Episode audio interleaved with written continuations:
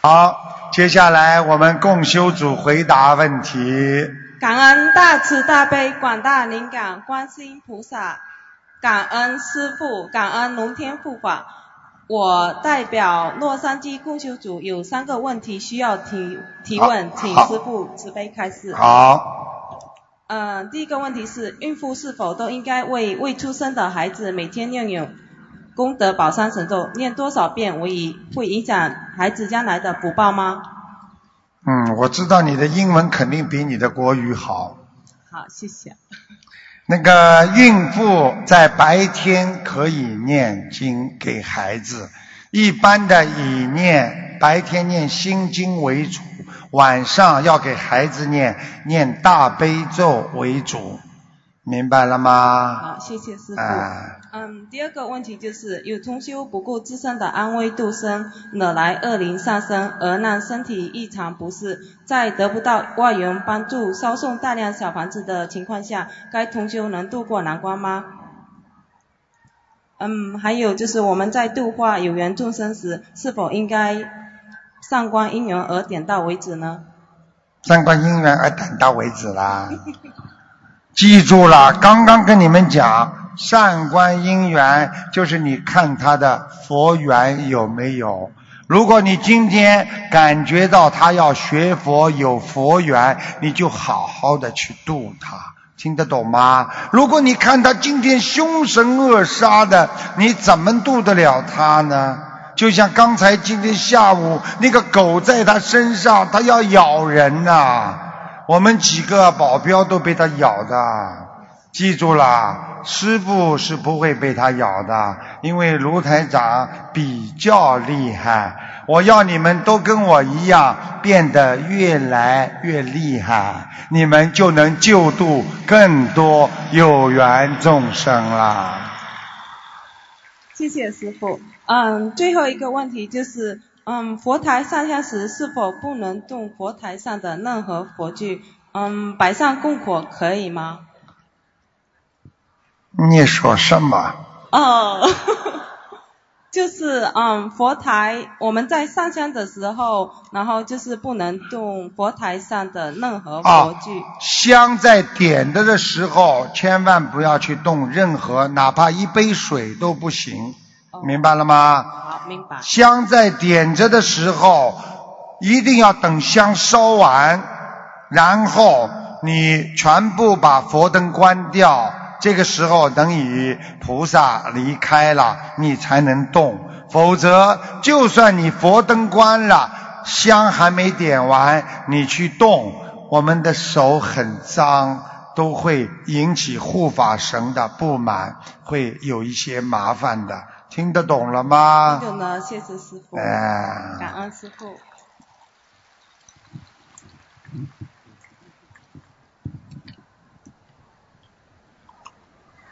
感恩大慈大悲观世音菩萨摩诃萨，感恩无我利他的恩师卢军宏台长师傅，感恩龙天护法诸佛菩萨。我代表上海共修组。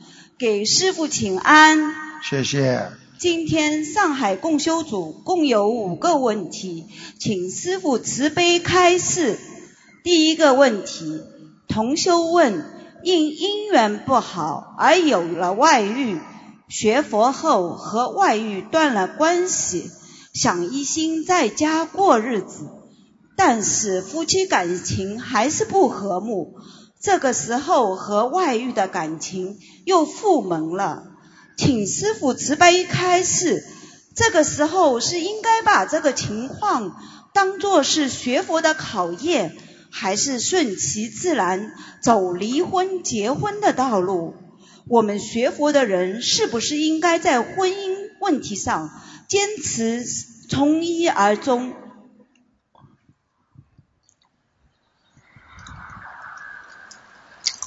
这种问题对台长来讲太简单了。首先，人的婚姻有他的缘分。当一个人跟一个人恶缘到的时候，他就会分开。那么，当一个人分开之后，他的缘分善缘还没有尽，他们两个还有复缘的可能性。但是这个女的。老公回来了之后，她应该放下自己，知道我们的善缘已经很少了。这个时候拉住一根善缘的丝都是好的。你今天还爱这个老公，你就赶快的念经，请菩萨保佑，让我们广结善缘，让我们更多的善缘。我一样样样发愿呐什么，然后老公呢慢慢就会回来，就不出去了。问题就是他回来之后，很多女人生气，想起了这些事情，就给他气看，给他脸色看。老公一想，我与其回来看你这张黄脸，我还不如在外面受点气。所以这样就加重了恶性循环，所以她的恶缘又至，老公就走了。所以这个问题在于这个女的。如果你想把这个善缘延续下去，就不能在后来老公回来之后继续种上恶缘，这就是道理。只能把恶缘念掉，然后再增加善缘，才能保持团圆。感恩师父慈悲开示。第二个问题是同修问。随着大家在一起修行的时间增长，同修在一起接触比以前频繁，大家都明白处理同修之间的关系要中庸，只谈修行和弘法上的事情。但在真正遇到实际困难问题时，大家有时候还是做不到中庸，偶尔还会带各自的缘分在处理事情。请师父慈悲开示。同修之间相处的尺度该如何把握？实际上，同修跟同修之间，他们前世都有缘分的。我经常看见很多同修之间上辈子都是一起出家人，他们的感情很好，所以一进共修会，一看见，哎呀，我跟你怎么这么有缘分呢？对不对呀？很正常。但是要记住，那是上辈子的缘，你不能跑到共修会来，我来跟你继续这个缘分，那就天下大乱了。这是第一个，第二个要记住了，同修之间只讲佛法，少讲人间事。因为心中有事才会产生非，因为你的心经常的不安定，觉得这个事应该这样，那个事应该这样，你就会有非想非非想出来了，听得懂吗？所以不能想到了我们观音堂，到了学佛人的地方，就要好好的念经，只谈体会，不讲任何生意。以外的事情就是生意上的事情，所以佛友那是佛的朋友，佛的友爱，所以不能掺杂的任何人间的是非。记住了，谁在观音堂，谁在共修会说是非者，他就是是非人。感恩师父慈悲开示。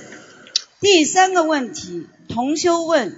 师傅，我身边度的都是年纪大的人，他们很多是思维理念已经形成，有的业障也比较重。对于这些年纪大的同修，我们如何更好的引导，让他们今世修得更圆满？请师傅慈悲开示。实际上，很多年纪大的人，他们已经形成了世界观。他们在人间尝遍了苦头，他们也是很可怜的人，但是他们不能改变自己的观念和感觉，这是他们的劣根性。那么要想一下，我们用慈悲的心去慢慢的感化他，就犹如一个结冰的心，你要慢慢的感化他，要不断的靠着温暖去融化他。所以不能急，不能对他有丝毫的想法，慢慢的去度化他，去给他温暖，让他感觉到这个世界还有菩萨的存在，这样他们才会好好学佛修心，把他们看成像自己亲人一样，你就很容易度到他们。如果你以他们不开悟的想法，你很快的就会被他们唾弃。所以要以佛心来感化众生，这才是基本的佛学理念。感恩师父慈悲开示。第四个问题是：同修问，人如果在阳间不小心因工伤失去了一只手，病痛切除了人体内的阑尾或者等的器官，我们的身体不再完整，这样的身体。会影响我们上天否？会影响我们的下一世否？请师傅慈悲开示。嗯，是的。如果一个人在人间残缺不齐，这个人很难上天，这是这样的。但是要记住，凡是切除内脏，还不是问题。过去想做法师不是这么容易的，佛法有戒律啊。凡是身体不全、五肢就是尸体不全者，不能成为法师的，连出家都没有资格呀。因为很多人带有上一辈子的业障，让他肢体不全呐。现在是末法时期，那是普度众生之期，菩萨不嫌弃我们，所以我们还是有机会上天的。但是这个天可能是在欲界天或者色界天，很难超脱六道。所以切除内脏的人，记住了，良心好没有问题。但是残疾的人要上天就比较麻烦。听得懂吗？听得懂。因为他的肢体没了，他的灵魂在他的八十天中也会少一个胳膊，所以当他到了天上成仙的时候，他也会少一个胳膊。你看看仙人、神仙有时候会身体上有一些不一样的感觉，但是菩萨没有一个是不健全的，所以要好好修。不要让现世报在自己身上发生，因为现世报了之后，你就很难回到天上了。感恩师父慈悲开示。第五个问题是同修问：师父曾经开示说，人间得到的越多，天上得到的就越少，请师父慈悲开示，这个人间得到的多。这个多有什么界限？如果人间得到的多了，再努力做功德，天上得到的还会减少吗？嗯，这个问题是怕死的问题。实际上，我的意思就是说，你人间太追求欲望，想得到更多的物质，你离天上就会越远。想一想，法师们为什么这么简朴啊？佛陀当年为什么让我们这么多的法师能够朴素啊，吃苦修苦行啊？就是这个道理。不要去沾染人间的名利，你就会离天越来越近。因为我看穿了人间的东西，我都不要，所以我才能上天呐，对不对呀？对。所以不要担心。人间以什么尺度为准？我讲给你们听：随缘，不求，不追，就有的。将就着用，将就着吃，将就着做，只要能够生活，只要能够衣食住行能够满意，你就是适度。如果你有了房子还要大房子，有了车还要名牌车，有了自己美丽的黑发还要去卷起来，就有一点超负荷。不适度，听得懂吗？听得懂。但是师傅告诉你们，头发卷那就赦免了。因为现在女孩子哪一个不卷头发，对不对呀？但是过度的去追求名利和物质，你就是过头，你会离天上越来越远。谢谢。感恩师傅，谢谢你。上海同修组祝师傅法体安康，保佑心灵法门在全世界顺利弘扬。感恩师傅，感恩观世音菩萨。谢谢。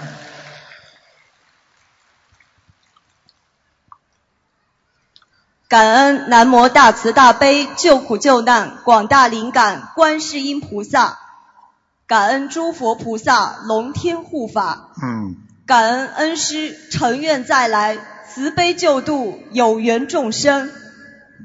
你说的，我没说过。感恩师父，弟子代表法国共修组祈请恩师慈悲开示三个问题。嗯。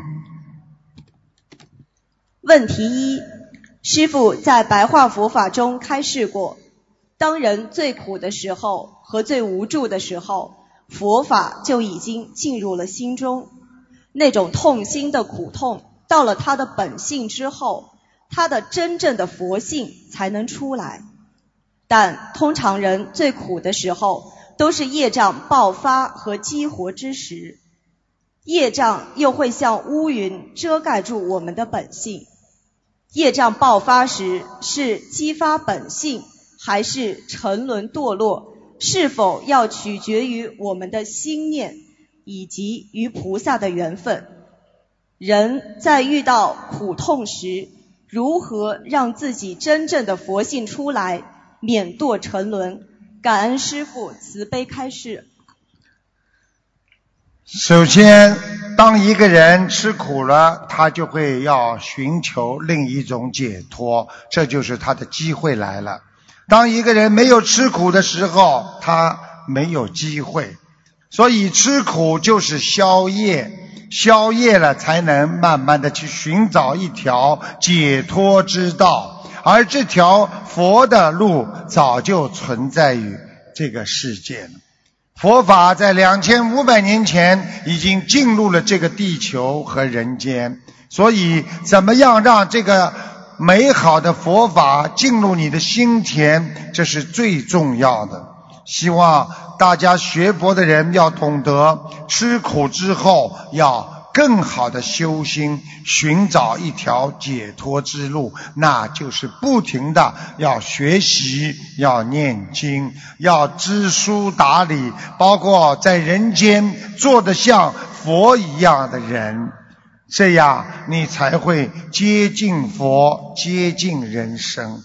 每天为自己想的人，那想占别人便宜的人就是小人；每一天想付出为众生服务的人，他就是圣人。从人做起，从我做起，佛法敬业呀！感恩师父。问题二：末法时期抱怨怨气特别重，不仅影响个人的身心健康，也不利于家庭与社会的和谐。抱怨是由何种心态而产生的？抱怨会给我们带来怎样的危害？会让我们迷失本性吗？感恩师父慈悲开示。抱怨首先是心理不平衡所产生的。如果你认为别人这件事情做的是对的，你心中就不会产生抱怨，因为你总觉得自己是对的，你才会去抱怨别人。想一想，你做的对不对呢？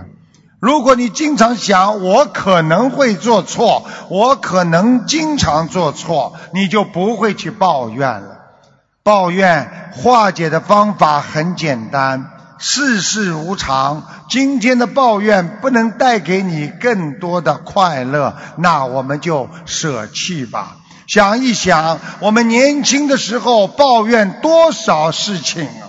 现在我们活到今天，还有什么可以抱怨的呢？你已经是今天的你，你还是原来的你。抱怨对人生没有任何益处，只会给你带来懈怠。和退转。谢谢。感恩师傅。问题三：末法时期，天时紧迫，不修的人随着自己的命和业力走，但修行的人同样会受天时共业的影响。比如，很多同修同时陷入懈怠或修行弘法艰难的境地，修行人应如何团结起来，相互扶持，共同化解共业，度过修行中的道道难关？感恩师父慈悲开示。修行的确不容易，在走路你都会绊一跤，怎么可能在修行路上一帆风顺呢？想一想，经常看一看师父的白话佛法，经常想一想，我活着为什么？在碰到困难的时候，在碰到和同修之间有矛盾的时候，经常想一想，我是佛呀，我以后要成菩萨的人，我怎么能骂人？怎么能嫉妒别人？我怎么能够害别人呢？这就是一种心态和你的一种境界。怎么样跟正能量的人多接触？寻找在共修会上、共修组上面修得好的人、精进的人、不敛财的人、不去搞是非的人，跟他交朋友，天天跟着他修。等到师傅来开法会的时候，过来听听师傅讲，那都是一种增上缘，是让你不会退转的一种积极的正能量因素啊。感恩师父，感恩大慈大悲的观世音菩萨，感恩恩师慈悲开示。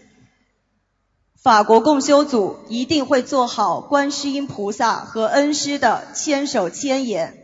感恩师父，二零一五年九月将再次莅临法国巴黎，我们一定会精进努力，广度有缘。感恩观世音菩萨，感恩师父。谢谢。师傅是空中飞人呐！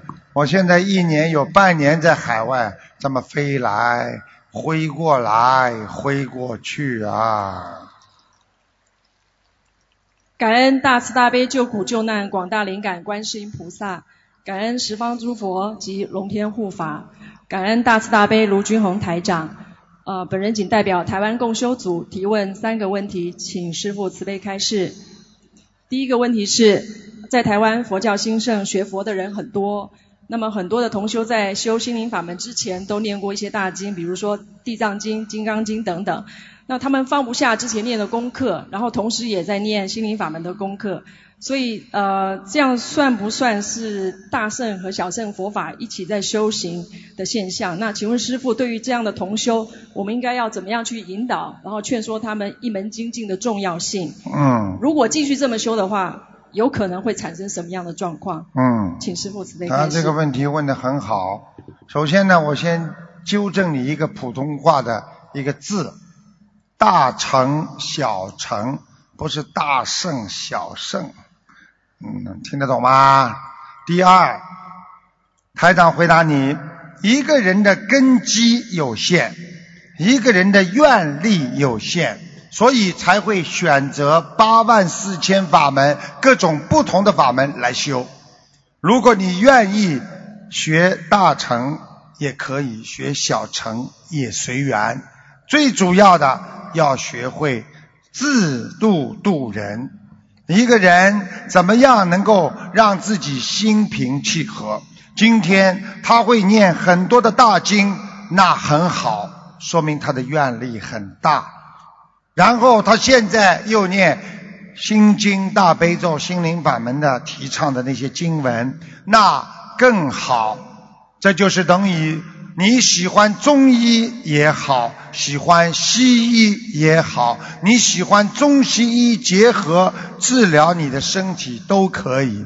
但是，如果你经常吃中药的人，你可能。还是经常用中医比较好。你经常喜欢西医的人，最好还是西医帮你治疗比较好。如果你天天这里在开刀，明天喝中药汤，你可能两个效果都不会太好。记住了，大经为什么难念？因为它有愿力。为什么出家的法师他们能念？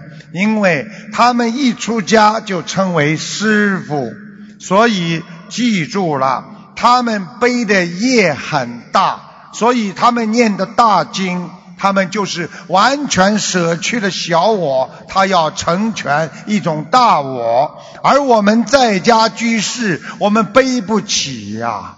你们天天在家里贪嗔痴啊！你们天天在愤怒和忧愁和嗔恨当中活着，所以你们念这些大经，可能会让你们背更多的，替众生担更多的业。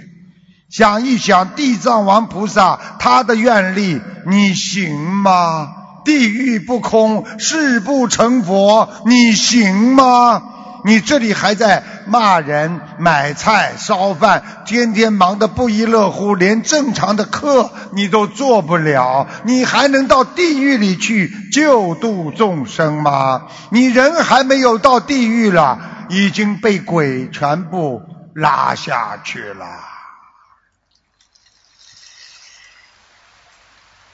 明白了，谢谢师傅开示。呃，第二个问题是，呃，我们也有一些同修，之前每个月他是固定的金额在放生，然后他采取的放生方式是集体放生，然后做大回向，他觉得这样也是在做功德，然后现在也继续在做。想请问师傅的是，如果这样放生，呃，同修本身他得到的是什么呢？举个简单例子，我用不着回答你具体问题，我只要一讲这个例子，你就明白了。你拿钱给自己买个私人保险，还是你拿钱捐到红十字会？这是你自己的选择。你如果自己身上有业障，愿意替自己来消除，最好还是你自己放生。如果你拥有大无畏的慈悲胸怀，和大家一起去放生，那也叫功德无量啊！谢谢师父开示。第三个问题是，呃，这也是很多新的同修经常会问到的，就是在特殊的日子里，呃，新的同修可不可以多念礼佛？会不会有激活孽障的问题存在？请师傅开始。多念礼佛，在特殊的日子里完全可以，但是如果他自己觉得业障很重，最好还是少念几遍。可以多念大悲咒和心经，因为礼佛大忏悔文真的很厉害，它是个大经，它的能量非常厉害，它有很多的龙天护法护着这部经啊。所以，当你在念忏悔的时候，为什么能够忏悔掉你身上的业障啊？就是这么多的菩萨都在帮助你呀。所以，不能自己业障太重的人念太多，明白了吗？等到修的好了再加，那就会效果更好。谢谢。谢谢师傅开示啊！台湾共修组的问题问完了。呃，感恩大慈大悲的观世音菩萨，感恩十方诸佛菩萨及龙天护法，感恩师父。那么我最后想做一个小宣传，就是明年在台湾有一个呃小巨蛋的法会，在台北，欢迎各位同修和佛友呃抽空前来呃美丽的台湾宝岛来呃采访我们呃。来拜访，对不起。然后我们有很好吃的素食便当，所以呃，真的很希望你们明天、明年能够来共襄盛举，然后共沾法喜。谢谢，感恩师傅。嗯，这个人厉害啊！我上次到台湾去，我就随便讲了一下，他今天就广告出来了，我还没排到我的日程上去呢。哎呀，他厉害厉害。嗯，请讲。感恩大慈大悲救苦救难广大灵感观世音菩萨，感恩诸位龙天护法菩萨。感恩舍命救人的卢金红台长师还没舍掉呢，还有命啊。嗯。弟子代表日本共修组向师傅提出三个问题，请师傅慈悲开始。嘿。第一个问题，在微信平台上，除了发师傅的开示之外，是否可以发一些关于素食养生？一些启迪别人心灵的小故事或者因果故事，还有提及到修法的启发善心的文章，这样是否如理如法？是否违背了一门精进的原则？请师父慈悲开示。实际上它是不违背的，但是要记住，有些人刚刚开始学佛，你给他看的太多的辅导书，反而会让他摸不着正确的道路。记住了。学到一定的时候，我举个简单例子。现在你学心灵法门，你现在不看就看心灵法门的那些书，对不对呀？对。那么问题，台长，你的师傅，我能不能看其他高僧大德的书啊？能。能。为什么？我有辨别力呀，你们没有辨别力呀。现在知道啊，书上是每个人的观点呐。一个心经可以把它译成千万种的意思啊，一个大悲咒也可以说成千万个意思啊。还有很多说佛说法的大经文，都是根据每位法师自己的修养根基而来的，因为不是菩萨说的。所以你怎么能知道它是对还是错，还是让你能够接受和不接受呢？那么不看，可能你会更清楚一点；看了，你必须要有识别这些书如理不如理、如法不如法的能力。举个简单例子，你开车一条大路，你很容易走到。自己的目标。如果你今天路很熟，你可以绕小路，照样可以到目标。你是情愿走大路呢，还是情愿绕小道啊？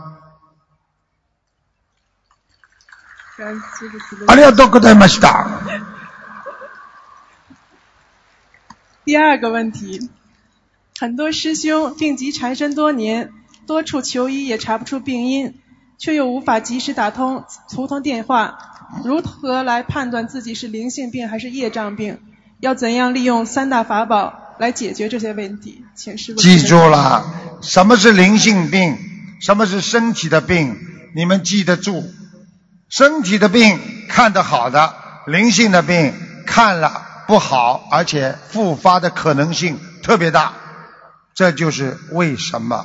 灵性的病，它是精神上面的问题，而肉体的病，那是身体上面的问题。所以这样一分，你就分出来了，听得懂吗？开始。嗯。第三个问题，日本现在有很多同学发心在大街上发传单，想问师傅怎样做才算如理如法？可不可以把这些传单直接放到信箱里？都可以，只要如理如法。有缘的人看了就相信，没有缘的人看了丢掉也没有关系。为了救别人，我们不能让自己觉得啊，我损失了什么，听得懂吗？能救就尽量去救他们吧。感恩师傅。日本共修组的问题问完了，在此，日本共修组也向观世音菩萨和卢俊宏师傅忏悔。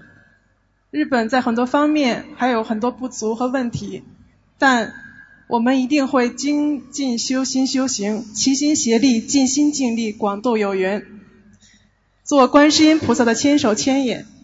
也请师傅能够早日将日本法会提上日程，早日回来日本，救度更多日本的有缘众生。感恩，感恩师父。要叫我到日本去。我觉得你们不但共修组要忏悔，我觉得你们的首相也要忏悔。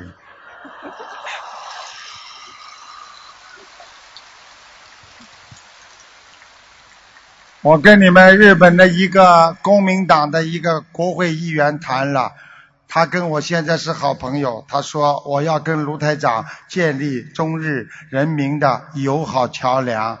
他自己就跟我说，我们曾经犯了罪，对中国，我们不应该侵略和杀害中国人民。他先跟我忏悔了，所以我相信。一定要让你们的手下也忏悔，你们好好念经，让他知错。好的，感恩。否则他要，明白了吗？感恩师傅。嗨。Yes。感恩大慈大悲救苦救难广大灵感观世音菩萨摩诃萨。感恩大慈大悲尊敬的卢军红台长师傅，感恩诸位龙天护法，我代表拉斯维加斯共修组，请师傅慈悲开示如下三个问题。嗯，你们知道拉斯维加斯在哪里吗？那是个赌场啊，所以先要忏悔。要在跟你开玩笑的傻姑娘，讲吧讲吧。越是那种地方，就越需要去渡人。哎，你入污泥而不染呐，尽量争取做到。啊，谢谢。把那些赌棍全部跟我救好，让他们知道生命诚可贵呀，钱财一定要抛啊。好，终不负使命和责任。第一个问题。现在通常起名字时会根据人的五行缺虚来取字，但有时可能会碰到如下的疑惑，就是按理应该是根据字的含义来确定字体本身的五行属性，可是常会碰到一些字看上去应该是属于这个属性的，往往在网上查字典查询时却是另外一个属性，比如说阳光的阳字，查询的时候有说是属火的，有说是属土的，再比如说红红火火的一个火字。按照历史觉得应该是属火，但是网上查出来是属水。那么一个字五行应该根据纳音还是字义来属确定五行属性呢？哪一个更为准确呢？嗯，请慈悲开示。他又问我起名字的事情，我告诉你，你问不倒我，我什么都知道了，因为我可以问菩萨的。谢谢。首先，先给你改个字，不叫五行，五行。对不起，听得懂吗？对不起。那么叫我们要不要走马路当中，要走人行道啊？啊，中国人民银银行啊，记住了啊。第二个告诉你，就是怎么样起名字，是根据他的金木水火土和他自己本身的属性，比方说属木、属火、属水的，还有他本身的。自己的出生的年月日的八字，实际上你真正要起好一个名字很难的。你起了一个很好的名字，你也要有一个很好的命的，对不对呀？我认识一个人，在澳大利亚的一个老华侨，他姓孙，他叫孙中山。谁认识他？啊，对不对呀？记住，你没有这个命啊。阴阳五行里边讲究的是顺时逆时，阴阳调和。首先，一个人的名字还是要以阴为主。如果这个人的名字阴很不好，你就不能用。听得懂吗？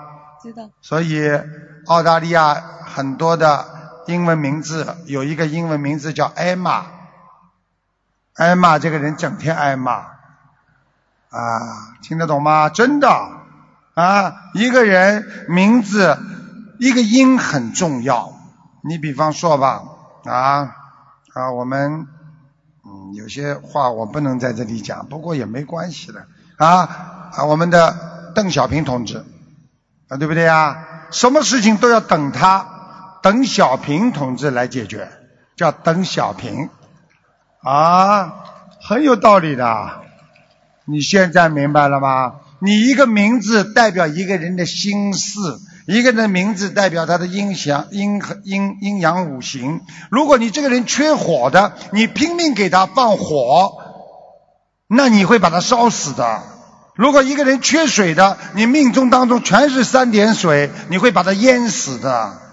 就像灯光一样，要有亮度，要有白光、红光来阴阳调和。所以白光呢称为阴色、冷色，而温暖的光呢，称为黄色和那种温暖的暖色光，所以一定要根据实际情况。你们有时候打进电话叫我给你们起个名字，我是直接问的。台长要是帮你们排，还弄罗盘，还给你们八字，那我告诉你，一天都不一定起得出一个名字啊。你叫什么名字啊？刘慧玲。刘什么？慧玲。刘慧玲，一求就会灵。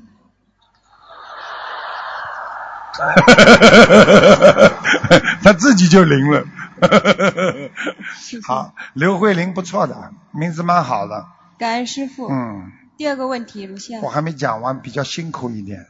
嗯。听得懂吗？因为两个丰字啊，两个丰收的丰啊，太木太多，所以你会比较辛苦。听得懂吗？啊，明白。还有什么问题啊？不过我相信千锤百炼出深山。OK。第二个问题，梦见手背上长了很大的一个老人斑，经查询有如下的原因：一般是与肝虚、肝肾的虚弱或气滞血瘀有关；第二个情况是常见于内分泌的紊乱；第三种情况，听节目台长节目说过，似乎跟血液问题有关。那么具体应该是属于哪一种呢？还是因人而异？具体需要看图腾才能确定是身体哪个部位发出预警吗？应该怎么样预防才好呢？记住了，老年斑长得旺盛，一般是血液出问题了。因为血在流的时候，流到哪个部位比较弱了，它就开始长出东西出来了。所以血液要干净。所以很多人身上长疙瘩，这里一个那个一个，实际上是他的血液不干净。那么血液不干净是什么情况呢？是因为你吃的东西不干净。吃素的人血液就比较干净。所以酸性体质的人容易得癌症，而碱性体质的人不容易得癌症，就是这个道理。吃素的人的体质全部都是碱性的，吃荤的人全部都是酸性体质。所以老人斑是没有关系，因为他的血液流量有的质的变化，所以皮肤才会没有这种弹性和生就是生存的细胞啊源呢比较弱，所以它才会长出来的。这个没有关系。如果你一个痣长在某一个地方，那是另外的有讲究了。如果痣长在手上，那就是另外讲究了。明白了吗？好，明白。嗯。感恩师傅。第三个问题。听节目时，台长曾经说过，已故的名人唱过的成名歌曲尽量少唱，以免招惹灵性。那么，是否可以同理推论出，经常熟背那些古代有名的唐诗宋词，同样会惹上灵性吗？那要看的呀，你孔老夫子的东西，你菩萨的东西，他本来在天上的，你念他的东西，当然好了。对不对呀？比如李清照之类的呢？这个问题你要先让师傅看看李清照现在在哪个道，然后你才能念。我告诉你，有的名字带古色古香的，真的不好的。所以，一个爸爸生了对双胞胎。找一个人跟他起个名字，说一定要起一个古代非常有钱的双胞胎的人。结果他起了一个古代唐朝很有钱的双胞胎。自从两个名字弄上去了，一个得了忧郁症，一个得了幻听症，因为那些灵性就来找他了。听得懂吗？我不能说全部，我说基本上没问题，但是至少有一点，就是你收藏古董的人很容易得灵性。谢谢。那我再想问一下，比如说李白的诗，那如果念李白的诗，会不会李白上身？我待会结束之后，我会看看他在哪里，然后我回答你。好。感恩师傅。傻姑娘，白天念都没有关系，到了晚上少念。邓丽君的歌，台长讲给你们听，就是白天台长听他不来，一到晚上他就来了。有一次我听了一次，他晚上就跑到我前面来，流着眼泪。我告诉你，你们跟我记住了，所以我讲的都是真话。台长为什么受到这么多人的喜欢呢？因为我不讲假话，我说的都是真话。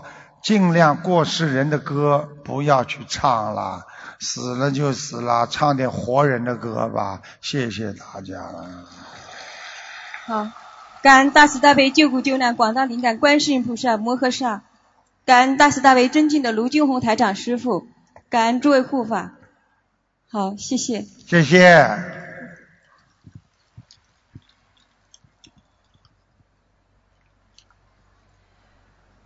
感恩大慈大悲救苦救难广大灵感观世音菩萨，感恩诸佛菩萨，感恩师傅，弟子代表德国共修组给师傅请安。谢谢。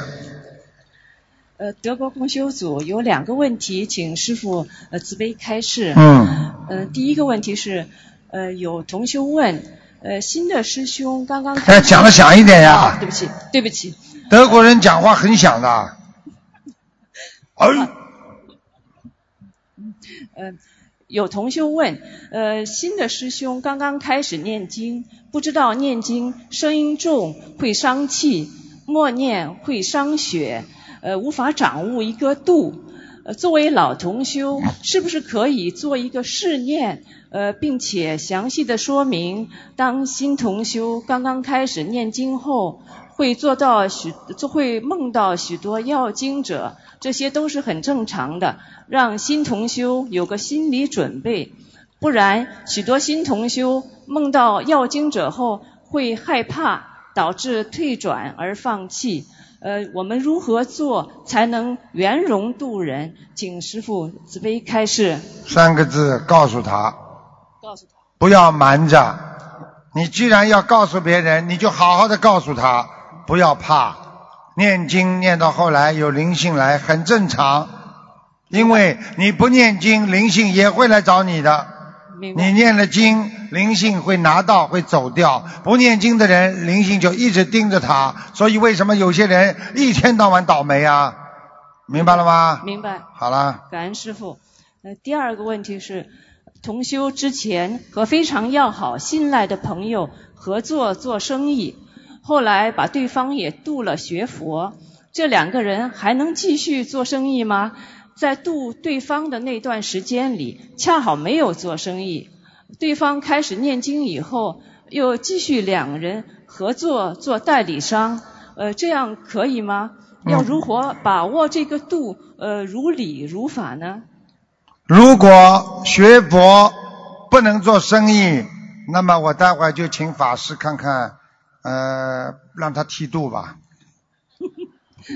你在人间你是居士，你怎么不可以做生意啊？你只要做如理如法的生意就可以了吗？你不要去敛财嘛就好了吗？你不要利用共修组，利用我们学佛人来推销你的生意，那你就是如理如法，有什么不可以呀？你跟他天天在一起谈论佛法不可以吗？为什么不能一起做生意呀？因为善良的人做生意更有信任感。合约都不要签的，哪有一个人结婚的时候大家心心相印要签一个婚前协约啊？为什么现在会签呢？因为现在人跟人都有目的，所以才要签的。我们学佛人不要签，为什么？我们心心相印，我们不会害你，你也不会害我，我们都是学佛人。明白，感恩师傅。好，我的问题问完了。感恩大慈大悲观世音菩萨，感恩龙天护法，感恩师傅，感恩东方台工作人员和各地义工的辛勤付出，感恩各位助缘师兄。好，你们德国要多多努力，好吧？好的，要多多努力啊。我们努力。